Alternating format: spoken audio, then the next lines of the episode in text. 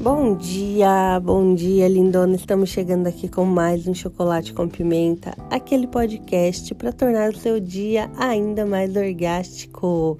E como você sabe, estamos aqui numa maratona de 15 podcasts, onde eu estou falando todos os dias do porquê que toda mulher deve colocar em prática essa técnica tão maravilhosa, tão empoderadora e tão transformadora na vida de qualquer mulher. E lindona, hoje é o nosso 14 dia, penúltimo dia dessa maratona. E hoje eu quero falar com você sobre aquilo que tantas mulheres perguntam, né? Do porquê que os homens são tão fissurados pela mulher que pratica o neopompoarismo. Primeiro, vamos partir do princípio do comportamento.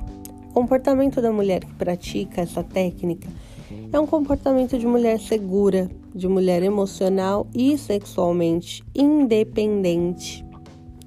E isso, querendo ou não, tira os homens da zona de conforto, né? Porque eles estão acostumados com aquela mulher dependente, daquela mulher, com aquela mulher que depende dele para satisfazê-la, para ser feliz, para se sentir bem com ela. E quando ele encontra uma mulher segura, autêntica e que é dona do seu próprio prazer, lindona, isso é encantador. E fora também que a mulher que pratica essa técnica, ela tem habilidades extras, né, lindona? A gente sabe que nós conseguimos fazer manobras incríveis e enlouquecedoras. Sabe por que, que isso deixa os homens tão fissurados? Porque a minoria das mulheres fazem isso. A maioria, lindona, tem preguiça de colocar em prática. É isso mesmo, tem preguiça de praticar diariamente.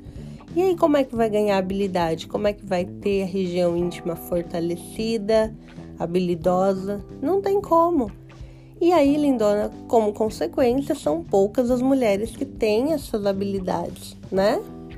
E aí, quando o homem encontra, ele fica realmente fissurado, enlouquecido, encantado. É isso que acontece.